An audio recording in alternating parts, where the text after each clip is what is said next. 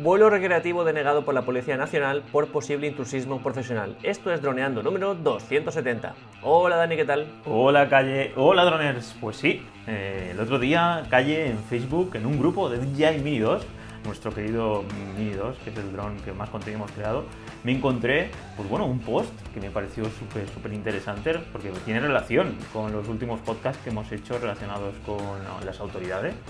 Y nada, y 145 comentarios, Cayetano y dije, wow, esto hay que hablar con, con este caso con, con, Iñaki, que lo tenemos aquí en, en, el podcast hoy, para que nos comentara un poco.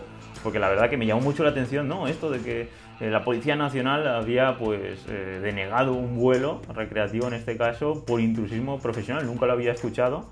Y bueno, vi que la gente estaba ahí opinando y había mucho revuelo, por lo que comento, 145 comentarios. Y nada, lo tenemos aquí. ¿Qué tal, Iñaki? ¿Cómo estás? Buenos días.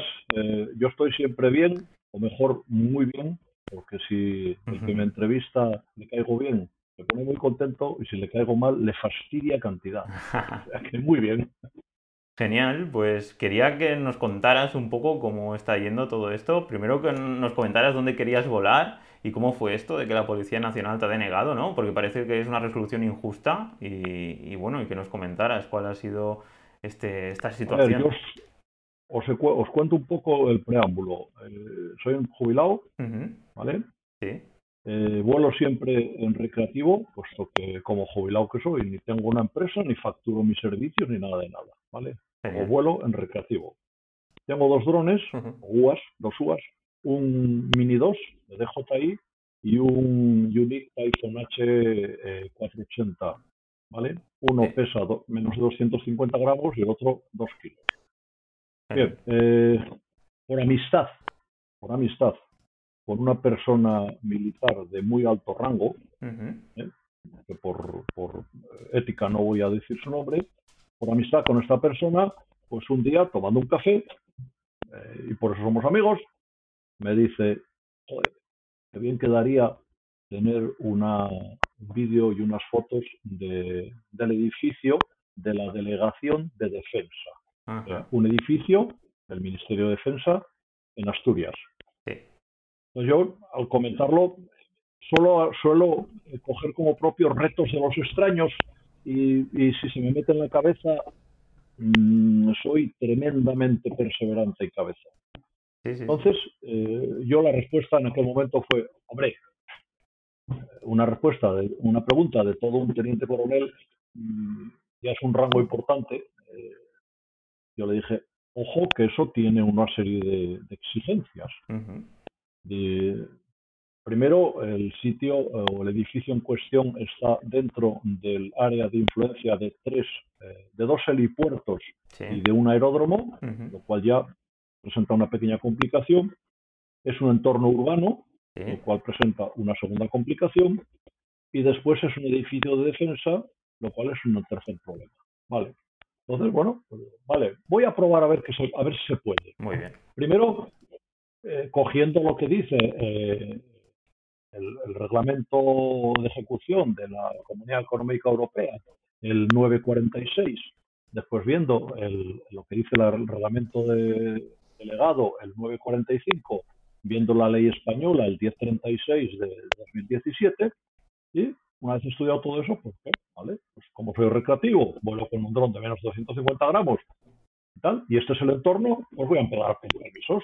Me dirijo al primer helipuerto, envío toda la documentación, eh, me contestan que sí, que no hay ningún problema, le digo los días para volar y perfecto. Genial. al segundo helipuerto, le presento la documentación igual que en el primero, y me responden que sí, pero hago un entrecomillado, luego lo explicaré. Me responden que sí, que puedo volar los días previstos, etcétera, etcétera.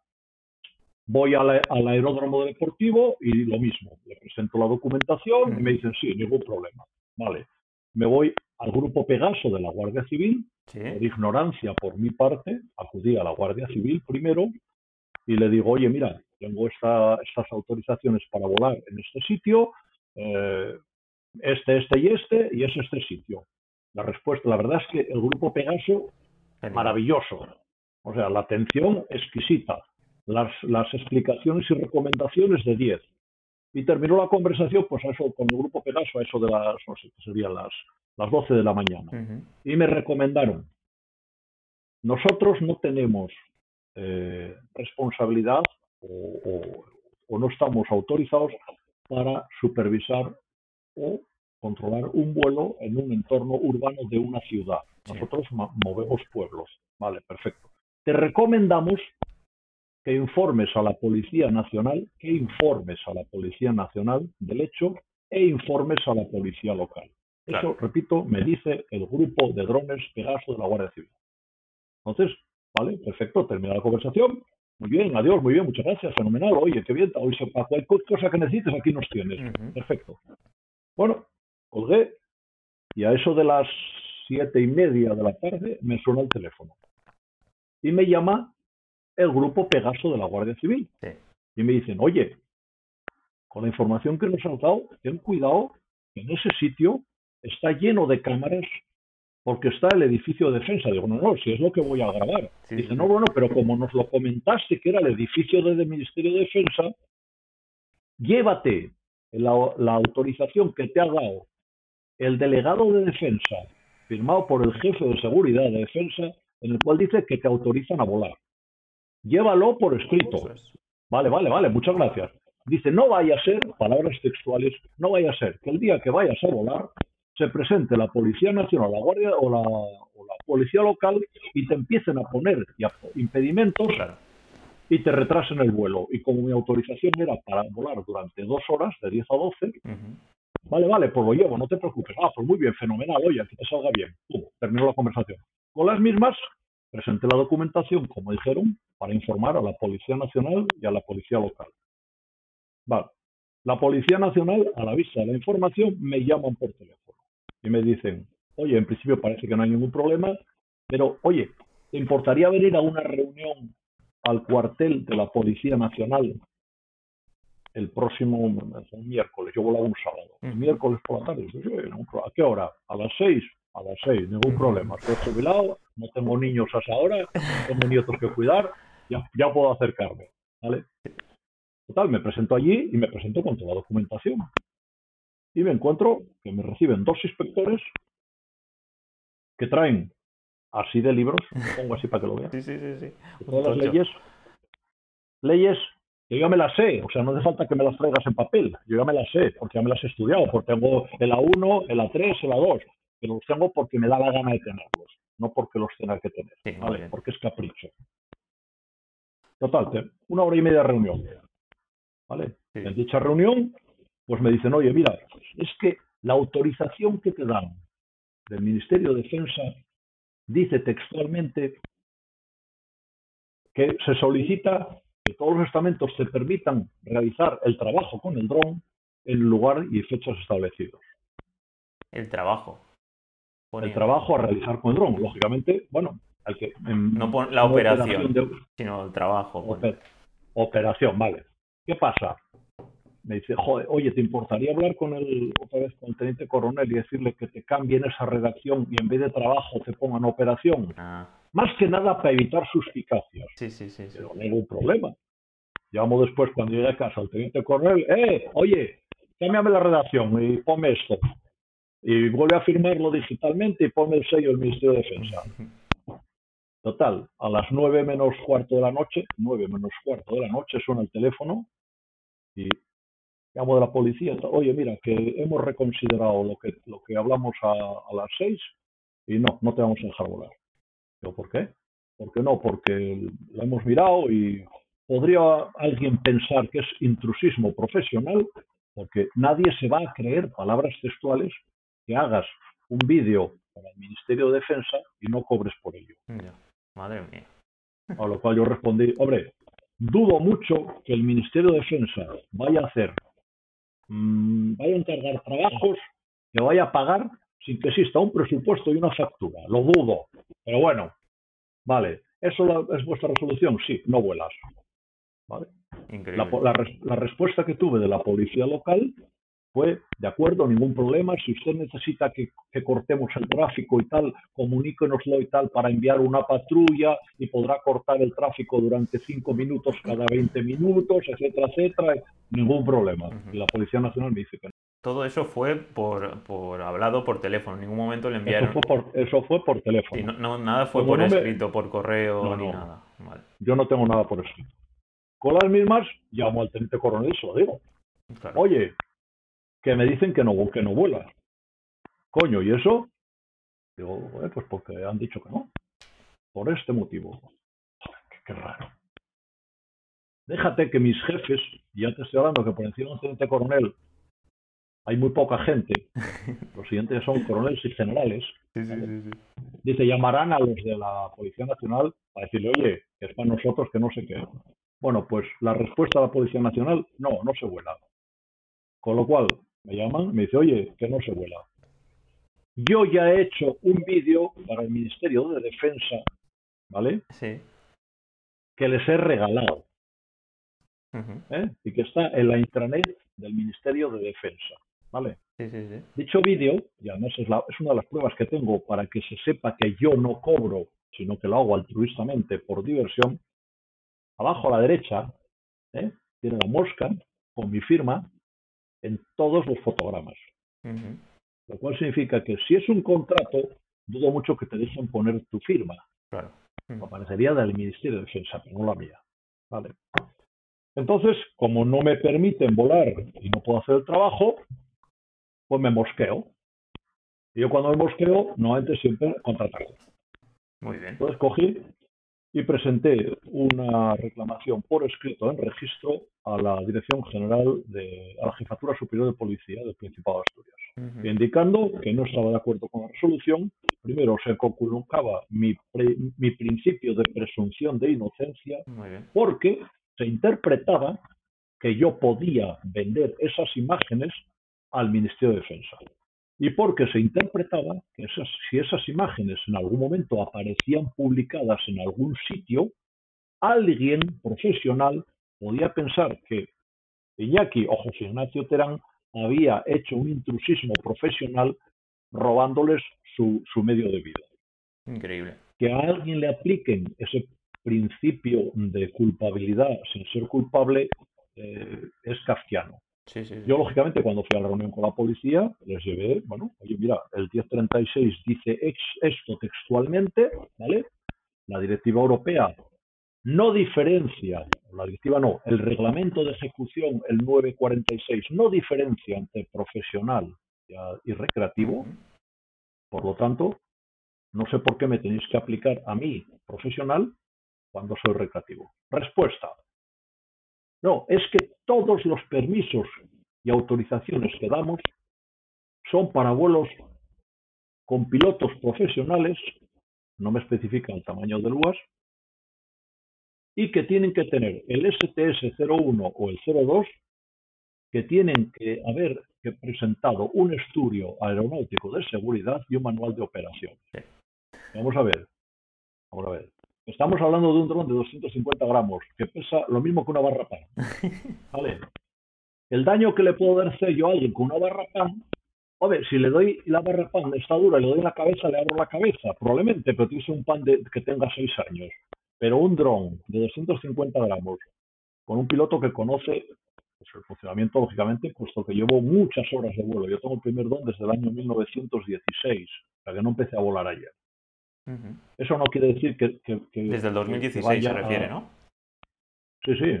Eh, el primero mío fue un 504K de UNIC y el siguiente tuve un H480 y, sigo teniendo, y tengo un, Mini 2. Eso no quiere decir nada, sino simplemente que llevo no sé, 300 operaciones de, vuelos realizadas sin problemas. Siguiente, como soy una persona que vuelo por altruismo, ¿vale?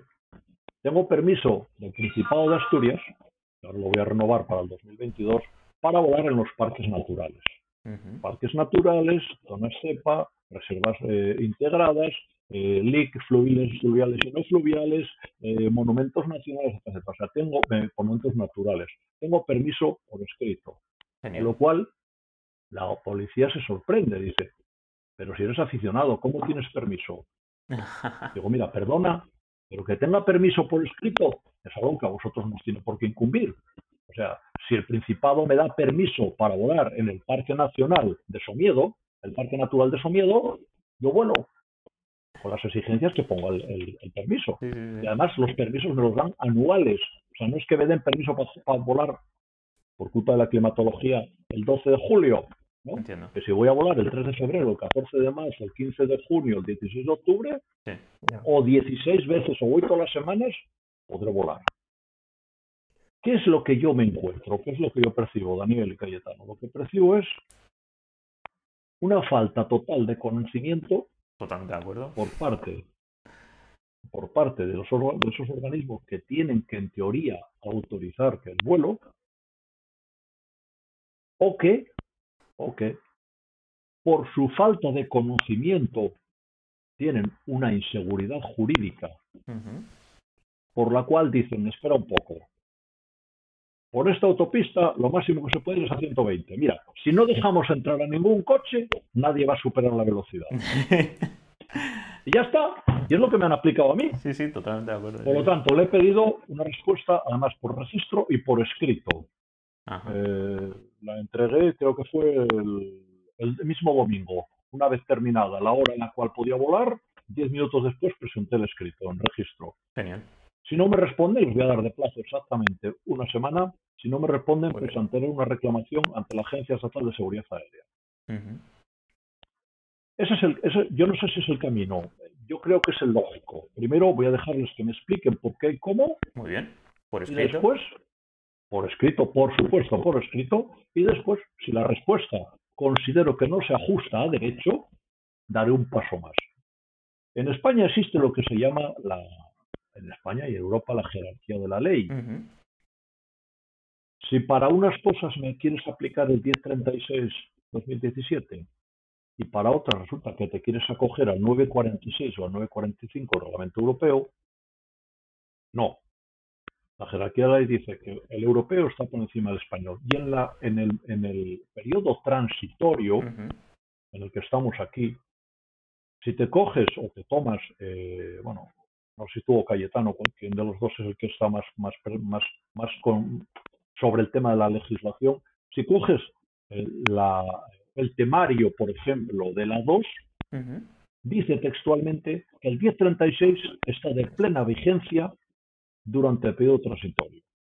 ¿Vale? Si el 1036 está en plena vigencia, con un dron de menos de 250 gramos, sin superar los 20 metros de altura, sin sobrevolar sin sobrevolar, concentraciones de personas y procurando, dice, procurando no volar sobre personas no participantes, siempre y cuando se, eh, se, mantenga el, derecho a la, protección y a la intimidad, puedes volar. Eso es lo que dice. Así es. Y si la directiva europea o el reglamento europeo, eh, el 946, dice, perdón, es el 946, sí, el reglamento de ejecución es el 946, dice que no, no hay diferencia entre el profesional y recreativo, ¿por qué me aplicas lo que te interesa? ¿Porque te quieres cubrir la espalda o por qué? y esa es la pregunta. ¿Por qué quieren aplicarlo eso? Ese es el contexto. He tenido, he tenido en, los canales, me han pegado hostias por todas partes. O sea, nadie, pero nadie me dice con esta ley y este artículo no puedes volar. No, es que no sé qué, es que no sé cuándo. No, mira, dejaros de, dejaros de, historias. Yo, yo soy ingeniero. Y los ingenieros somos eh, empíricos. Muy bien. Quiere decir que o me demuestras, o me demuestras que el barco flota, o si no flota, para mí es un submarino. Entonces, no me vendas la moto. Demuéstrame que flota y te considero barco. Y si no, es submarino. Totalmente. La verdad que estoy súper contento de que estés luchando por nuestros derechos como piloto de drones, porque es eso, la gente de normal, lo he visto en Facebook, que muchos han empezado a decir que es que no puedes volar si no tienes STS, no puedes volar si no pagas, pues en este caso si no tienes el manual de operaciones, si no tienes el EAES, todo lo que, todo lo que has comentado. Y me parece, pues eso, que hay gente que lo que quiere es proteger pues todo lo que ha pagado, porque ha ido a aerocámaras o donde sea, se ha gastado un dineral, 2.000 o 3.000 euros para tener toda la documentación. Y, es eso, eh, se montan películas que no tienen nada que ver con la realidad. Y bueno, eh, súper contento por tenerte aquí y por todo lo que nos has contado. Y sobre todo ver que hay gente que no tira la toalla porque hay gente que dice, ¡buah! Esto no es para mí, yo eh, hay es mucho jaleo, vendo mi Mini 2 y me da igual. Entonces, eh, súper, súper contento de tenerte aquí y sobre todo, pues que la punta de lanza de... Yo estoy totalmente de acuerdo con todo lo que has dicho. Y es más, hemos tenido experiencias mm, con la Guardia Civil, con la Policía Local, donde es eso. Vemos que no tienen ningún tipo de conocimiento sobre la legislación, la normativa ni nada. Y es más, nos maltratan y nos tratan como delincuentes. Y, vamos, y vemos ese es el nexo. Y entonces consideramos de que es injusto. Daniel, perdona. Siempre que vuelo me considero un delincuente. Yo he estado volando mm. encima de un maizal. Maizal es una plantación de maíz. Aquí en el norte es muy habitual. por ahí abajo tenéis menos maíz, o sea que hay mucho. He estado volando encima de un maizal y presentarse una pareja a la Guardia Civil, uno de ellos piloto de drones. Uno de ellos piloto de drones. Es decir, me aterrice, documentación, pim, pam, pam, ¿por qué está volando aquí? porque no hay ninguna prohibición, es una zona libre y puedo volar. Ya, pero que está, está usted cerca de una carretera. ¿Y qué significa cerca? Una carretera, no una infraestructura vial longitudinal considerada como eh, crítica para, la, para el Estado. No es una autopista, es una carretera local que no tiene salida. O sea, 500 eh, metros más adelante se acabó y no, no hay salida. ya, pero es que usted ve que hace viento, Descuento real, ¿eh? Sí, sí, una, sí, una hora y cuarenta minutos para ¿Usted ve que hace viento? Sí. Saco el anemómetro, no llegaba a 3 kilómetros por hora. Digo, usted, le digo yo, ¿usted sabe que este dron, el H4, el H480, soporta vuelos de más de 70 kilómetros por hora? ¿Qué, hacemos? No, no, vale, vale. Pero usted, usted cree que esto, usted, usted cree que se me dice, si usted cree que es seguro volar aquí y si pierde el control del dron y va para allá y cae en, donde haya gente, digo, hombre, si estoy volando aquí y considero que es legal, que no, me, incumplo ninguna ley ni nada de nada, ¿por qué me está usted preguntando eso? Respuesta, soy piloto de dron y no sé qué, no sé qué, no sé cuánto. Vale, vale. Y déjeme un segundo que voy a llamar a Pegaso Madrid. Coge el teléfono y llama a Pegaso Madrid. Un domingo por la mañana. A las 10 de la mañana llama Pegaso a Madrid. Conversación de 20 minutos con Pegaso, de él, ¿eh? Con Pegaso, explicándole. Yo, mientras tanto, ¿qué hice? Saqué un vídeo y grabé en vídeo dónde estábamos, cuál era la ubicación, las coordenadas, quién estaba interviniendo, quién era la gente, cuál era el coche, los dos, ta, ta, ta, tal. Después de una hora y 40 minutos, tal, termina la conversación, hablo con Pegaso, digo, ¿qué? ¿Vuelo? Sí, sí, sigo volando, no hay ningún problema. Vale, perfecto. Le digo yo, ¿y ahora? Dice, palabras sexuales. Ahora me queda, como he consultado a Pegaso, hacer un informe y mandarlo a Madrid para dar explicaciones de este hecho. Luego me parece muy bien, pero yo vuelo legal. No es la primera, ni la segunda, ni la tercera que se me presenta a la Guardia Civil. En los parques naturales, normalmente vuelo acompañado de un guarda del parque. Motivo, siempre que alguien ve un dron, llámalo 112 y la Guardia Civil tiene que ir. Entonces, claro, se presenta la Guardia Civil y tú estás con el guarda del parque y tienes la autorización, pues nada, se van. No, oye, perdonar y tal, no es que nos llamaron un ganadero de aquí arriba, un agricultor de ahí abajo, el alcalde del pueblo de ahí de al lado, que dijo que había visto un tío con un dron y tal. Es increíble, pero estamos, estamos en un país que tenemos tal lío con la legislación que ni los propios legisladores lo entienden. Eso es lo que yo creo. Yo tengo muchas cosas que comentar, porque, bueno, todo este contacto con Iñaki lo ha llevado un poco Dani.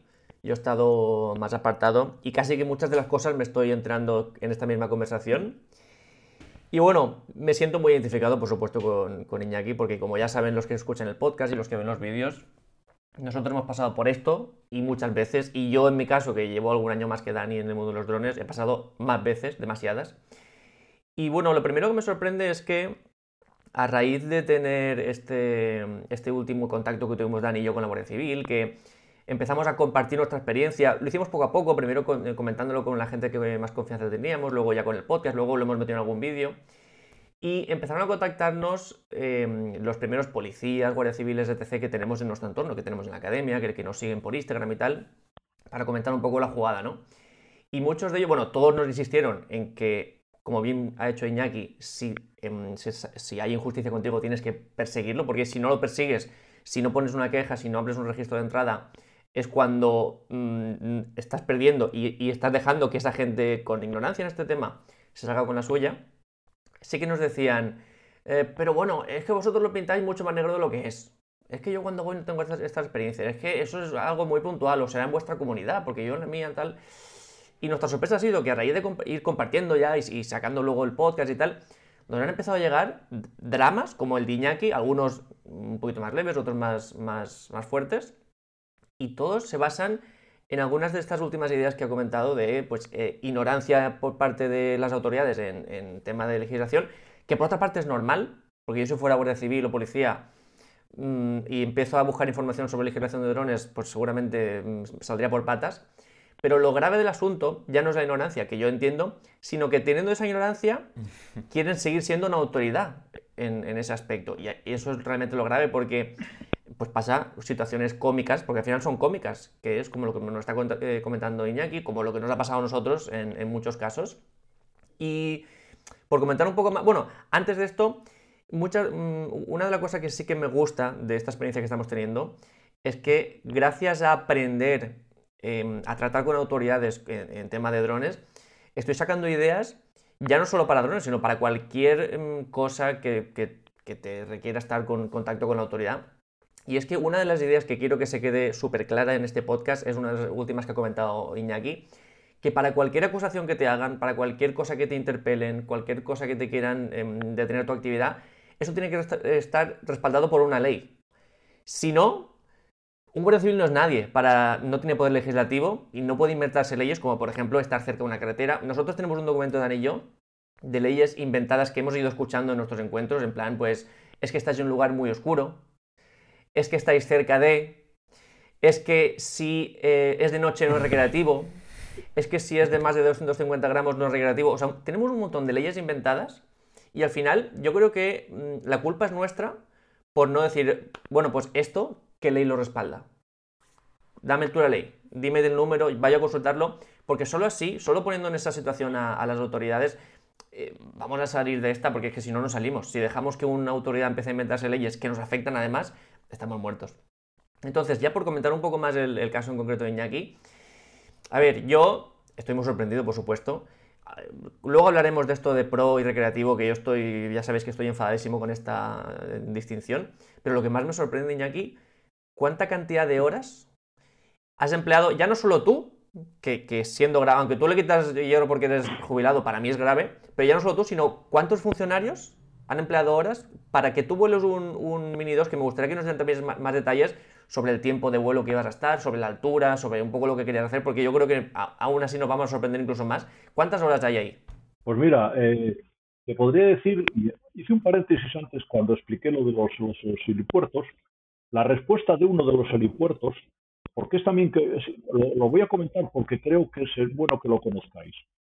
La respuesta de uno de los helipuertos es que me autorizan un helipuerto, pero me exigen título radiofonista o radiofonista conmigo, emisora en banda aérea y dicha, la, autorización para utilizar dicha emisora. ¿vale? Está hablando de un helipuerto, de un hospital.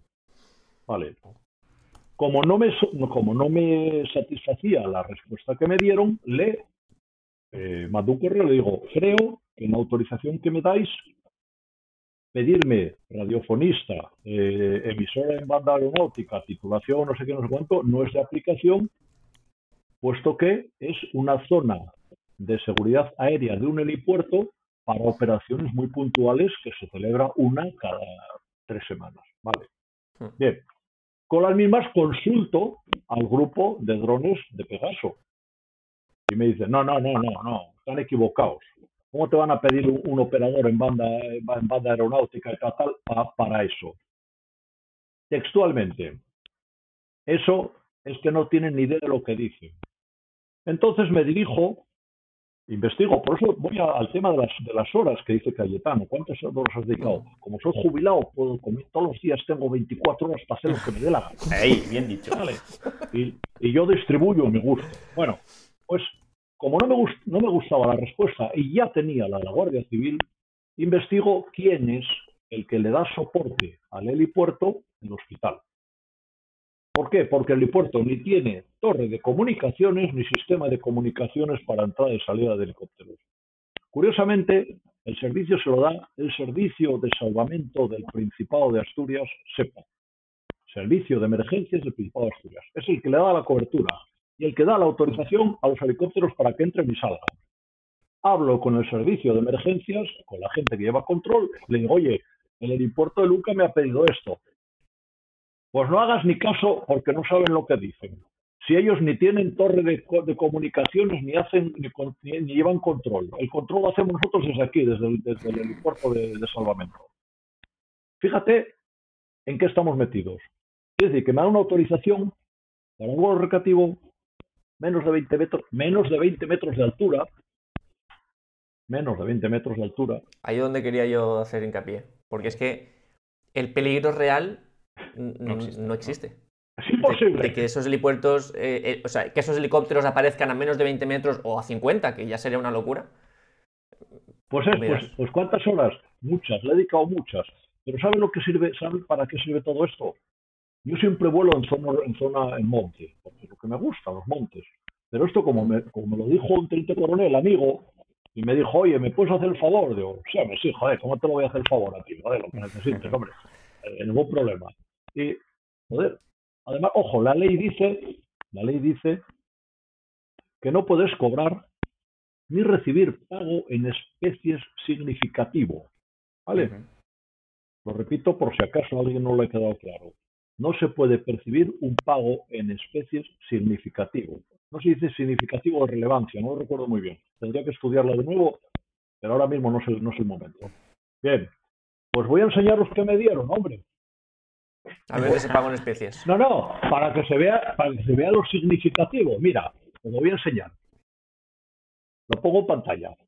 Pero vamos a comentarlo porque si es para podcast. Esto fue, ¿no? esto fue del primer vídeo que hice para ellos, que era una exposición de la, de la Marina Española de barcos de la, desde, desde, el siglo XVII en adelante. ¿Vale? ¿Sabéis lo que es esto?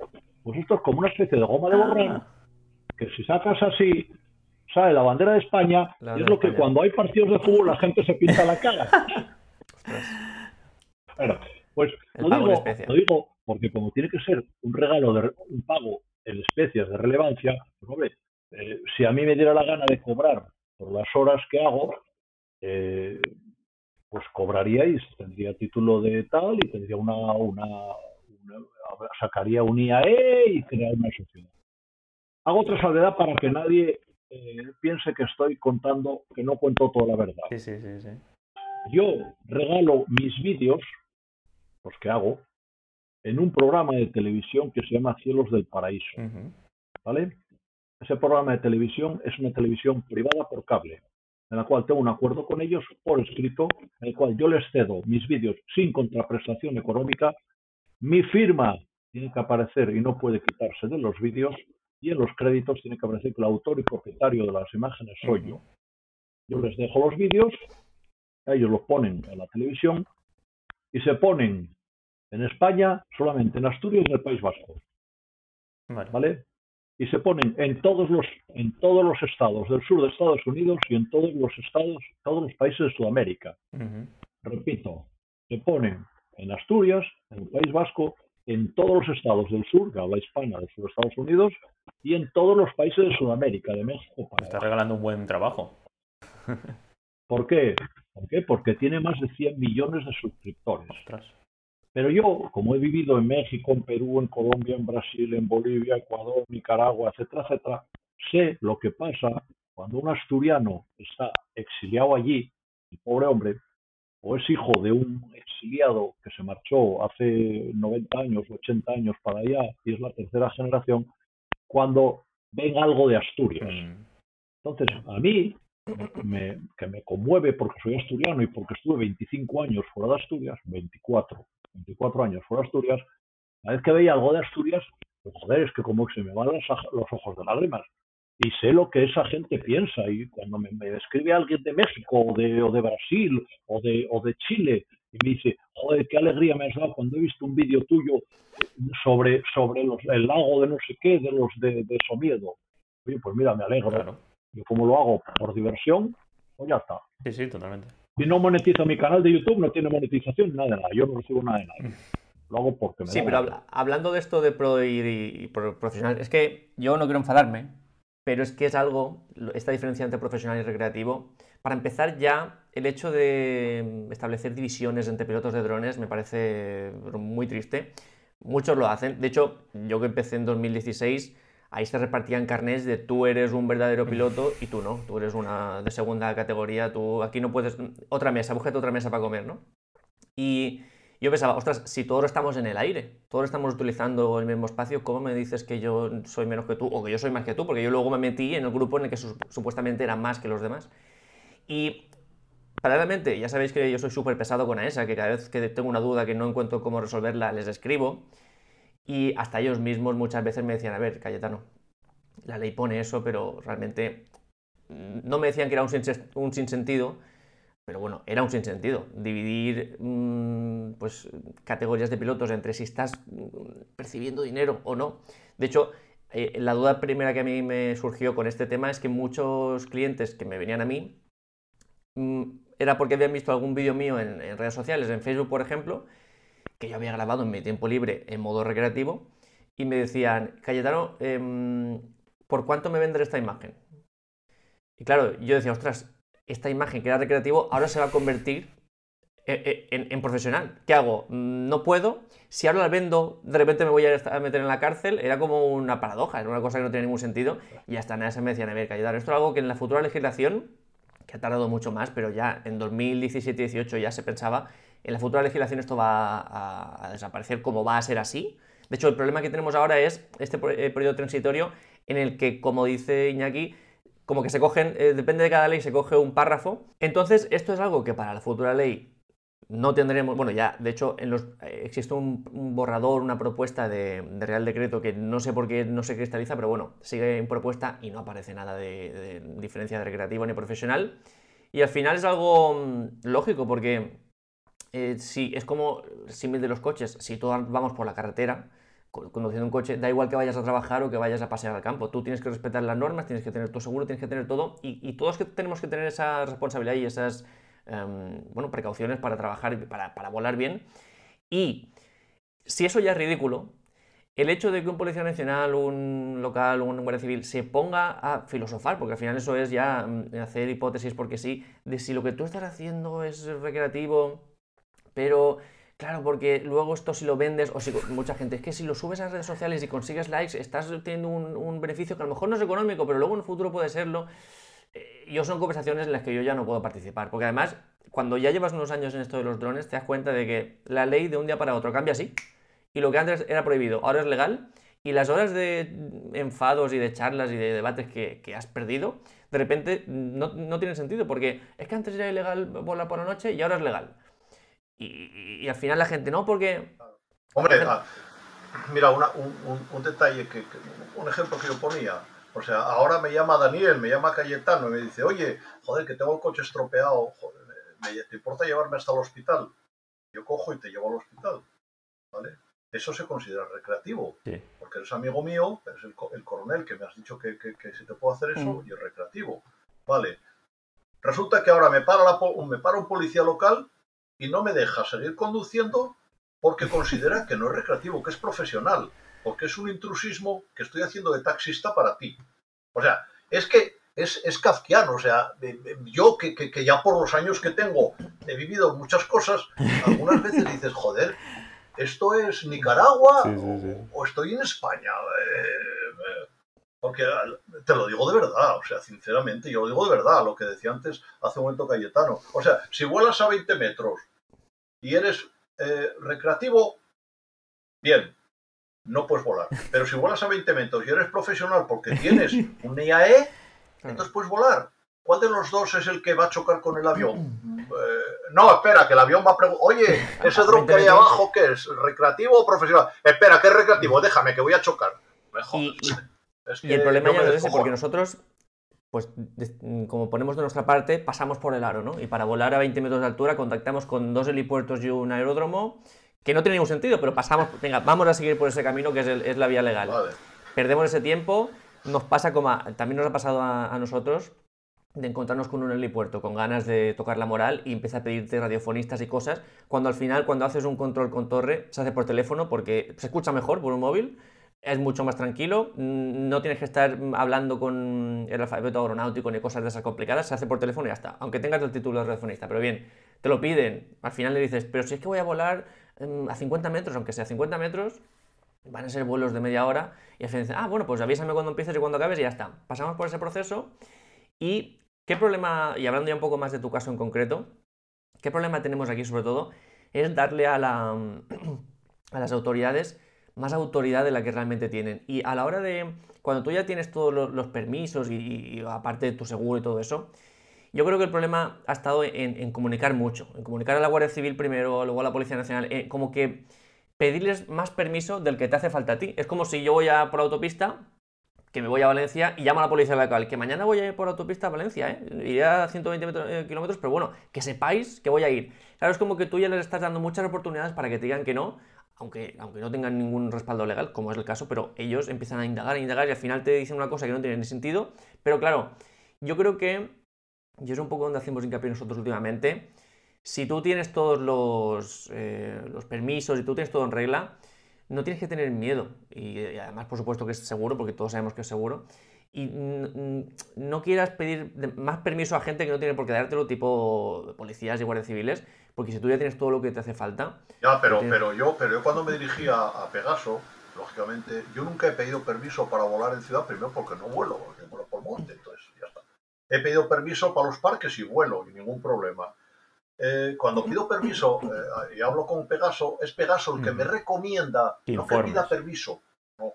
Pegaso me dice, informa a la Policía Nacional e informa a la Policía Local. informa. Y a raíz de informar, es cuando me dicen, no, no vas a volar.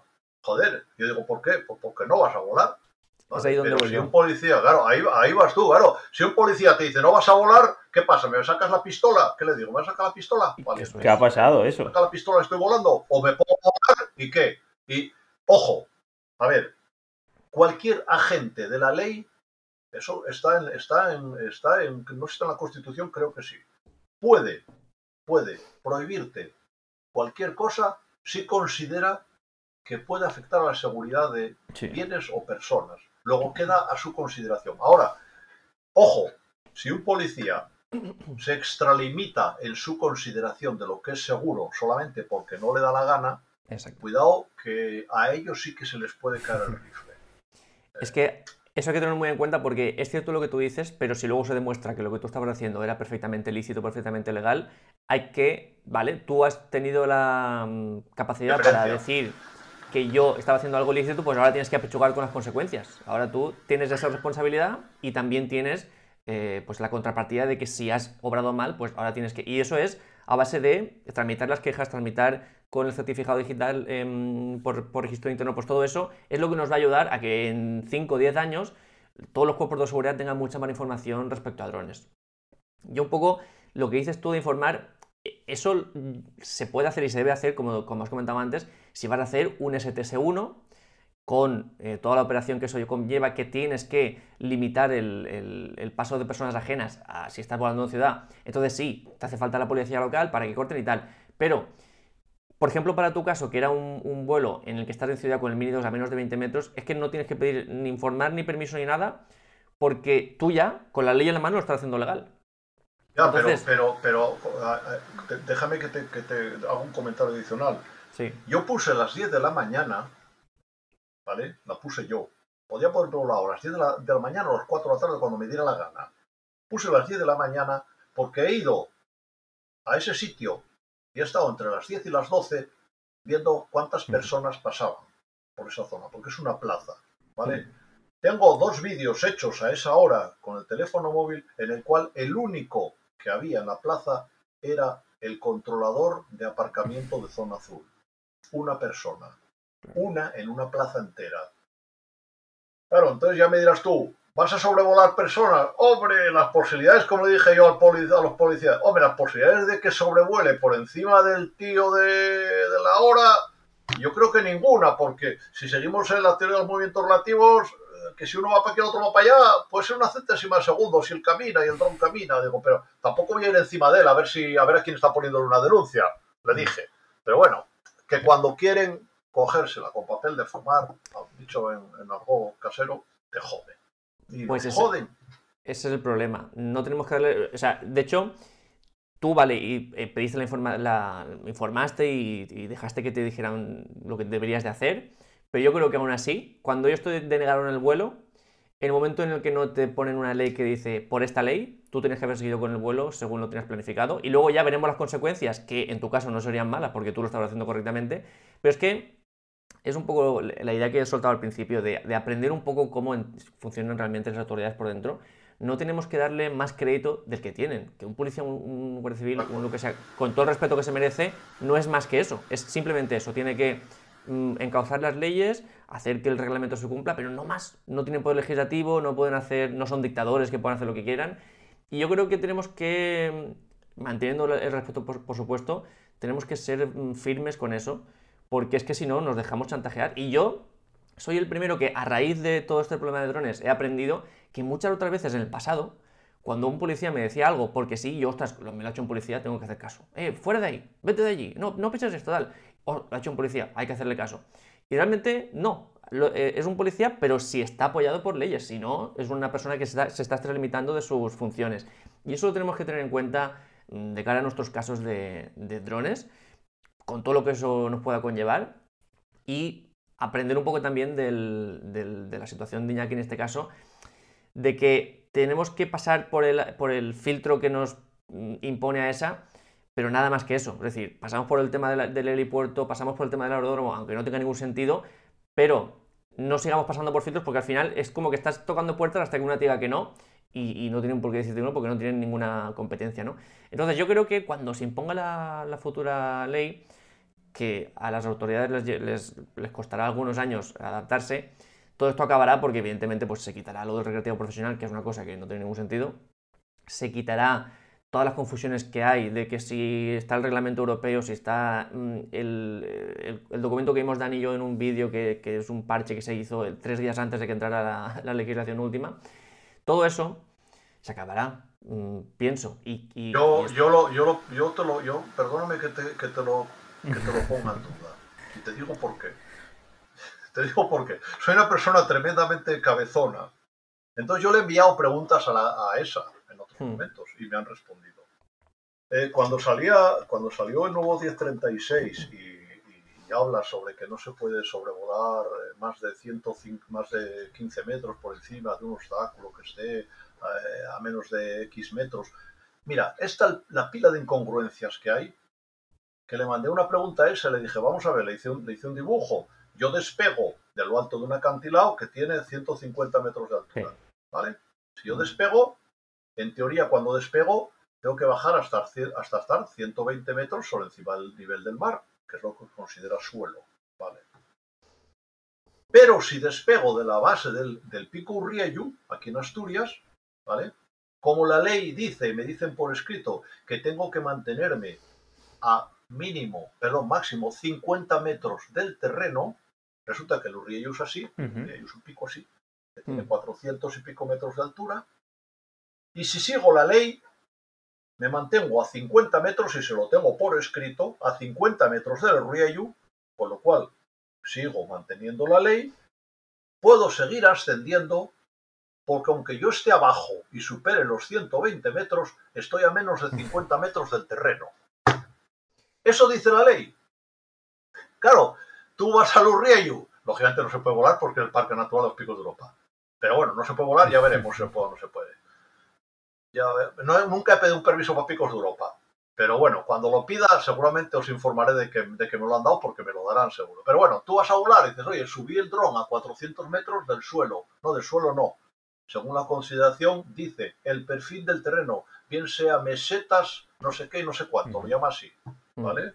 Y si yo subo y subo así, ¿qué pasa? ¿Puedo seguir subiendo porque esté a 50 metros?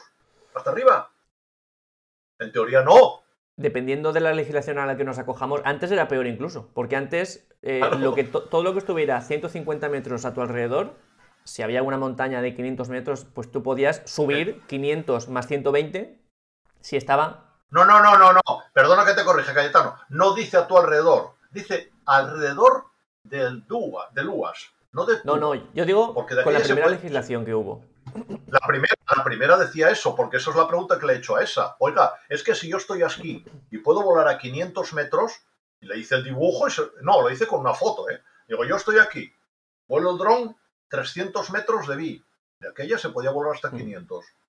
Y lo empiezo a subir porque estoy a menos de 50 hasta que llegue arriba. No, no, pero yo me refiero, yo me refiero a cómo era en origen. O sea, se contaba desde el punto de despegue, desde donde se suponía que tú estabas con el mando todo lo que estuviera a 150 metros de alrededor, que esto ha cambiado ahora, lo veremos, se contaba como punto de superficie sobre el, sobre el cual tú podías sumar 120 metros más. De hecho, era una de las eh, cosas que mucha gente utilizaba para volar más alto.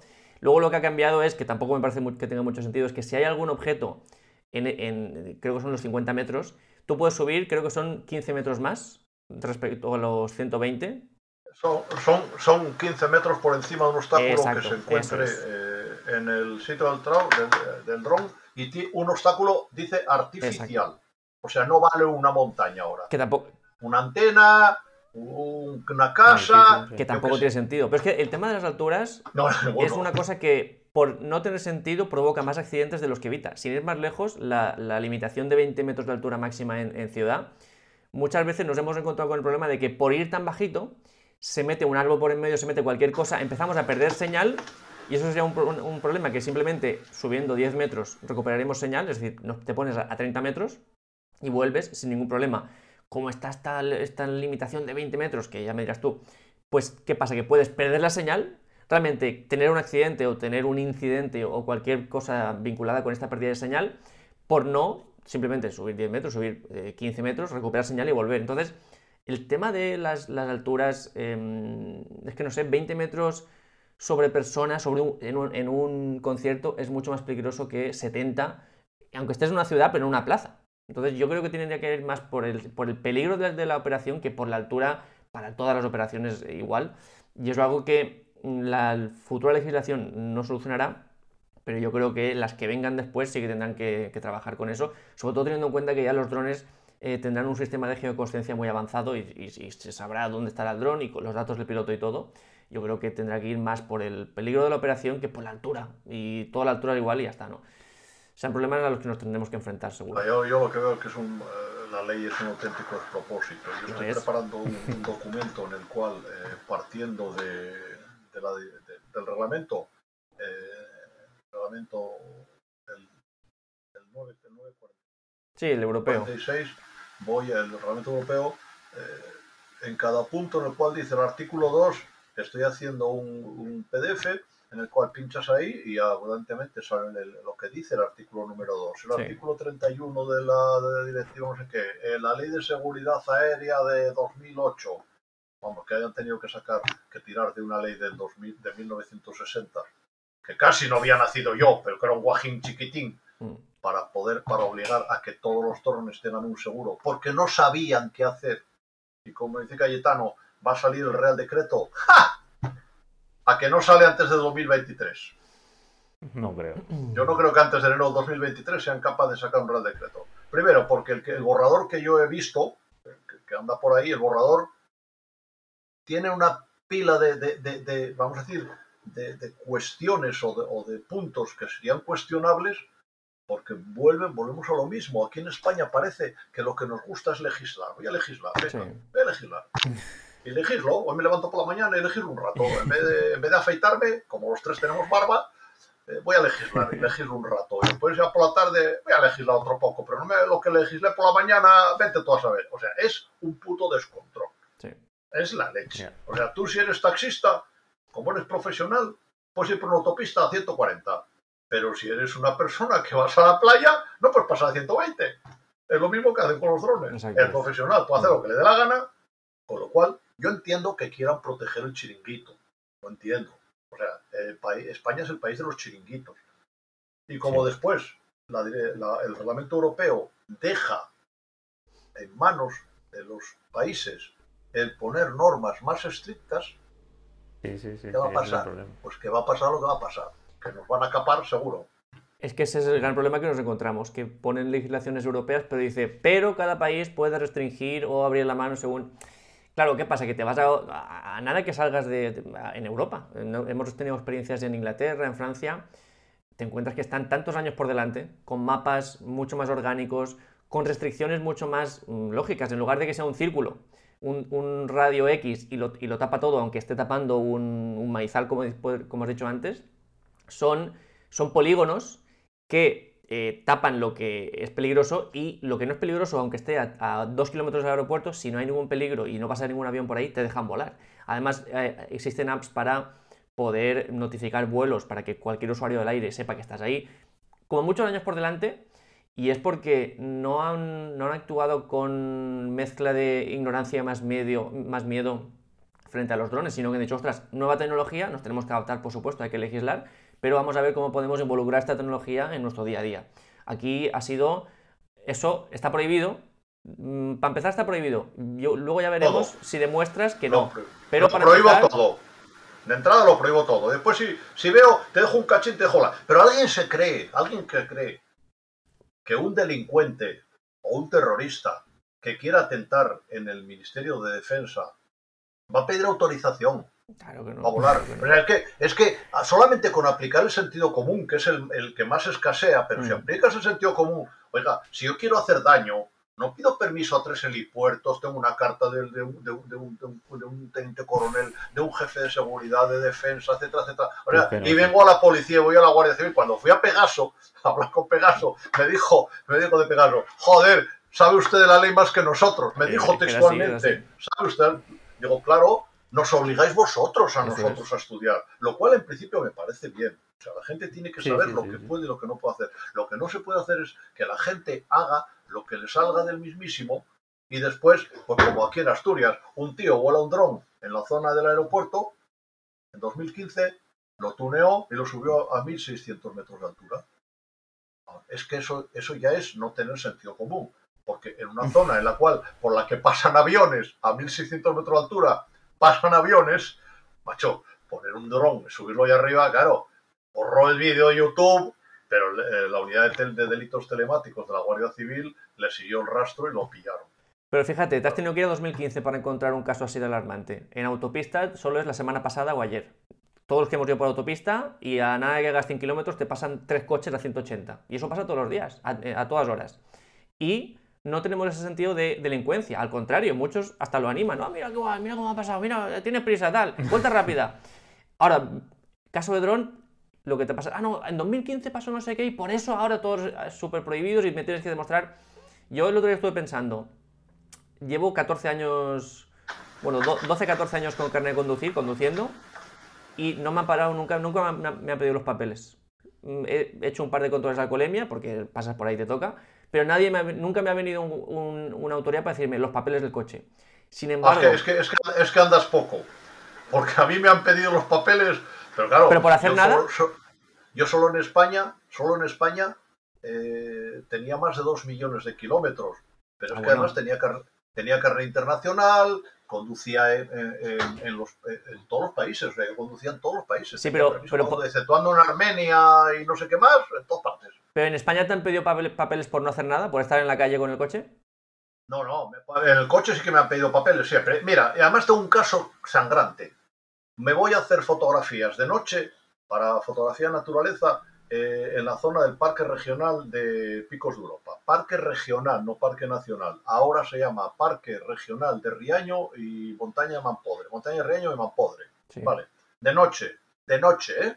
Una carretera en un, que sube a un puerto de 1492 metros. Entre ese puerto y Riaño no hay ningún pueblo en 30 kilómetros. No hay ningún pueblo ahí en medio del monte me encuentro que me para una, pareja de la Guardia Civil, un control. Documentación, le doy la documentación. ¿A dónde va usted? De noche, digo, a, hacer fotos. no, pero tú lo has dicho, pero hay un control, no es lo mismo. No, no, no, estaban allí, eran de los rurales. ¿A dónde va usted? A hacer fotos ahí al monte, vale. Eh, ¿Es usted militar? No, ¿por qué lleva usted un uniforme? Y miro así y digo, no, llevo un traje de camuflaje porque voy a fotografiar animales salvajes y prefiero ir camuflado. Ya, pero es que este tiene aquí en, en el hombro, en el parca, tiene la bandera de España. Yo yo sí, porque soy español. Dice, eh, ¿sabe usted que es un delito llevar la bandera de España? Yo, ¿Qué me quiere decir? ¿Que es un delito que yo lleve aquí la bandera de España, que no llevo, no soy militar, no llevo emblema de armas, ni de graduación, ni nada de nada? Llevo la bandera de España aquí porque soy español. Dice, sí. Ah, perdón. Pues, pues, fui al maletero, ¡pum! Saqué uno de la, de, la uno que tengo de Francia, me lo puse. Ahí está. Ahora puedo marchar. Se quedó así con una cara de poke como diciendo, pero este de qué va. Digo, mira, tengo el, uniforme de la OTAN, el, el, camuflaje de España, el de arena cuando voy a no sé qué. Bueno, pues ahora me pongo uno de Francia, una chaqueta de Francia, ¿vale? Ya está, ya no soy militar. Ya no es posible que nadie me... Que... Bueno, pues eso, llevar la bandera de España, después he hablado con un abogado, me dijo, es un delito que puede estar penado con hasta cuatro años de cárcel. Tócatelos. Mm, bueno. ¿Qué te parece? ¿La ley en España? Pero entonces eso es porque, ya, pero yo a lo que yo me refiero es porque habías hecho algo que ellos consideraban que era mm, ilícito. Pero de ir por la calle y pedirte papeles, vamos, yo, en los casos que yo conozco, no suelen pedir, por conducir no suelen pedir papeles, o, te paran en un control, o hay un control de alcoholemia, pero no suelen pedir, de hecho es mi caso y el que digo, 14 años y nunca jamás me han pedido los papeles, nunca me han, me han tocado la ventanilla, los papeles del coche, sin hacer nadie ilegal. Eso 14 años. Iñaki, tu caso, tu caso es eso, porque has conducido mucho y tal, pero comparado con los drones, imagínate, si compararas el tiempo que has conducido y has estado en la carretera comparado con las horas de vuelo, te habrán parado un millón de veces más a nivel comparado con. Ahora, también he de decir que la Guardia Civil conmigo siempre ha sido tremendamente respetuosa, y lo digo verdad, porque las veces que me merecía que me pusieran un paquete por conducir, nunca me lo puse. Bueno, pues eso depende de con, quién te encuentres. Eso, no, lo, digo porque, porque, claro, si a ti dice un, si un policía te dice, es que yo considero que usted iba muy deprisa. Mira, yo... él, sabe que no se puede soportar. Considerar que voy muy deprisa. A raíz de este último caso que nos ha pasado, que nos han hablado muchas autoridades, y también yo he preguntado con, amigos que tenemos que son guardias civiles, porque es normal que, encuentres a gente así, y, todos me han dicho lo, lo mismo. Dice, mira, me molesta mm, que, que, persigas o que, bueno, mm, que, culpes a un compañero, pero te digo, así como yo soy un enamorado de la Guardia Civil y de mi cuerpo, hay muchos imbéciles. Y a esos hay que, hay que educarles, por las buenas o por las malas. Y me han insistido en que ponga la queja. Y, nos hemos encontrado luego por otra cosa. Calle, has puesto la queja ya. Calle, has puesto la denuncia, que es importante, que es que si no lo haces, esos, esos, y me han dicho otra palabra, pero bueno, esa gente no, muy bien preparada, va a seguir haciendo eso y va a ser peor. Así que pon la queja, pon la queja. Y, son los que más nos han insistido son los que son em, policías y guardias civiles. Y el punto al que yo iba es que en 14 años conduciendo nunca me han parado los papeles y en 6 años pelotando drones, que como dice Dani es mucho menos tiempo, nos han parado ya 7, 8 veces, todas ellas con muy malas formas, con, con, un trato que no es de recibo para alguien que no está haciendo nada ilegal y siempre con la sensación de que ya de punto de partida somos culpables y ahora vamos a ver si demuestras que eres inocente. Y esto es algo que, no se puede. No lo podemos permitir. Yo, yo, con, la, yo, con, la, Benemérita me, he llevado siempre fenomenal, nunca he tenido ningún problema. Yo he estado, vienen, yo hace poco estaba volando la, la playa de la isla, en Colunga, estaba volando y veo, los veo aparecer, un coche, pasaron por delante de mí, marcharon. Al cabo de cinco minutos dieron la vuelta a la manzana porque es de dirección única y vuelven a pasar. Y a la tercera vez que pasaron, pararon. Entonces yo eh, paré el dron y lo dejé en el aire. Y, digo, ¿hay algún problema? No, no, no, no, solo venimos a ver cómo vuelas. fenomenal, o sea, esa es la actitud. lógicamente, no te piden permiso, no te pidieron nada. Si me lo piden, se lo doy. Aquí tienes el carnet, aquí tienes no sé qué, aquí tienes el seguro, aquí tienes los papeles. Sin embargo, estaba volando, no sé, en otros, en un puerto deportivo y, viene la Guardia Civil y dice, y, entonces ya, ya empezamos con la, con la conversación. Oye, ¿A, cuánto va eso? ¿A cuánto va eso, eh? ¿Qué consideras, qué consideráis vosotros una aglomeración de personas? Dice, bueno, es que eso es, relativo. Efectivamente, 10 personas en un metro cuadrado es una aglomeración, aunque estén todas juntas y no haya en ese campo de fútbol nada más que estén todos allí, eso es una aglomeración. Y hombre, se podría considerar una aglomeración. Vale, y si esas 10 personas está cada una en un metro cuadrado, bueno, eso ya menos. Y si cada uno está en 50 metros cuadrados, y entonces empezamos con las casas. Oye, esas casas que hay ahí, ¿os parece que son una aglomeración de casas? Hombre, son unas cuantas casas. Yo, claro, ese es el problema de la ley, que como lo deja aglomeración, concentración y tal, eso, eso no es cuantificable. Hay que mm. decir, sí, ahora dice, no, un conjunto de personas que no pueden escapar, vale, pero ¿y si esas personas son discapacitadas y van en silla de ruedas? Y hay una cada 20 metros cuadrados. ¿Vosotros creéis que esa eso se consideraría una aglomeración de personas? Se, se arrepintieron de pararse, ¿eh? les hiciste el, examen ahí, vamos, les pusiste a prueba. Claro, entonces, cuando le preguntas eso, se encoge de hombro y dice, no, la verdad es que tienes razón. claro, porque no te voy a decir algo que no, no te voy a decir algo ilógico, te digo algo de sentido común. Yo creo que en ese punto de incongruencia, alguien tendría que pararse a pensar y decir, a ver, lo que está pasando aquí es peligroso alguien está en riesgo de, una lesión grave, hay algo que pueda pasar que digas, van a explotar cosas. No. Entonces, como es, no es nada peligroso y yo no tengo ninguna legislación que me obligue a detener esto, pues nada, mm, buena suerte y hasta otra cosa. Eh, Cayetano, ¿tú consideras que una rotonda de una carretera, de un polígono industrial, ¿vale? Una rotonda, de una calle, de un polígono industrial, ¿Lo consideras un sitio peligroso para volar? Es que a mí, hasta en una ciudad. Debo, porque aplicando lo que dijiste tú, el principio, el sentido común y las posibilidades de que tengas un dañes a alguien, un polígono industrial, un sábado por la mañana, que no hay nadie trabajando, ninguna. Bueno, pues según la Policía Nacional está prohibido volar. Las rotondas, el nuevo Real Decreto, las va a meter como sitios peligrosos para volar.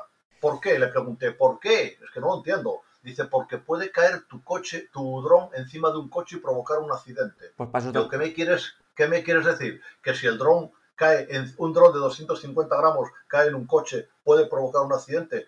Nosotros tenemos tenemos comunicación de que lo consideremos peligroso.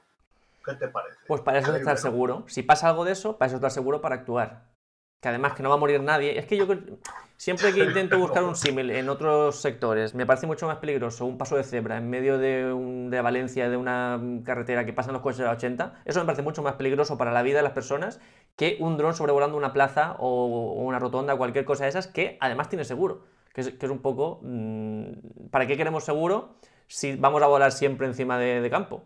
No tiene ningún sentido. Así que bueno. Por si, por si matas una gallina, por ejemplo, que vale 32 euros. Exacto.